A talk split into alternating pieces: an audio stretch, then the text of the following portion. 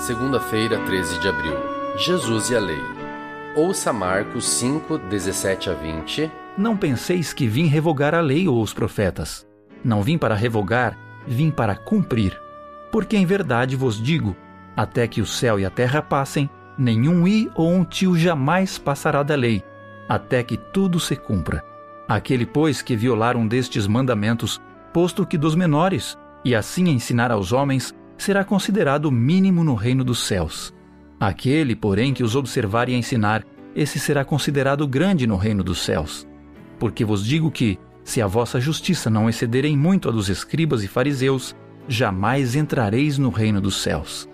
Marcos 22, 29. Respondeu-lhes Jesus: Errais, não conhecendo as Escrituras nem o poder de Deus. Marcos 23, 2 e 3. Fazei e guardai, pois, tudo quanto eles vos disserem, porém não os imiteis nas suas obras, porque dizem e não fazem. Pergunta número 2. O que Jesus disse nesses contextos? Jesus ensinou aos seus discípulos a obediência à palavra de Deus e à lei. Não há de sua parte sequer um indício de dúvida acerca da autoridade ou relevância das Escrituras. Ao contrário, ele constantemente se referiu a elas como a fonte da autoridade divina. Aos saduceus, ele disse: Errais não conhecendo as Escrituras nem o poder de Deus. Cristo ensinou que um mero conhecimento intelectual da Bíblia e de seus ensinamentos era insuficiente para conhecer a verdade e, mais importante, para conhecer o Senhor, aquele que é a verdade. Ouça Mateus 22, 37 a 40. Este é o grande primeiro mandamento. O segundo, semelhante a este, é: Amarás o teu próximo como a ti mesmo. Destes dois mandamentos dependem toda a lei e os profetas.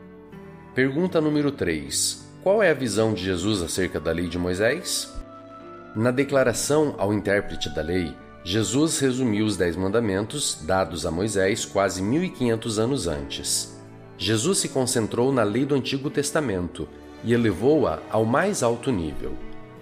Muitos cristãos têm concluído erradamente que um novo mandamento foi dado nessa passagem e, portanto, de alguma forma, a lei do Antigo Testamento foi substituída pelo Evangelho do Novo Testamento. Mas o que Jesus estava ensinando está fundamentado na lei do Antigo Testamento. Cristo havia revelado a lei mais plenamente e resumiu os Dez Mandamentos, cujos quatro primeiros se concentram no relacionamento divino-humano e os seis últimos focalizam os relacionamentos humanos. Ele disse que desses dois mandamentos dependem toda a lei e os profetas. Assim como a expressão a lei e os profetas, Jesus também enalteceu o Antigo Testamento, pois essa é uma maneira abreviada de se referir à lei e aos profetas e aos escritos, ou às três divisões do Antigo Testamento. Cristo apontava as Escrituras como de autoridade inquestionável e devemos fazer o mesmo.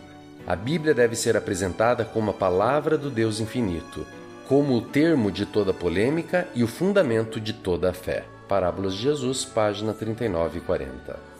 Há outra autoridade competindo com nossa submissão à Bíblia? Família, filosofia, cultura?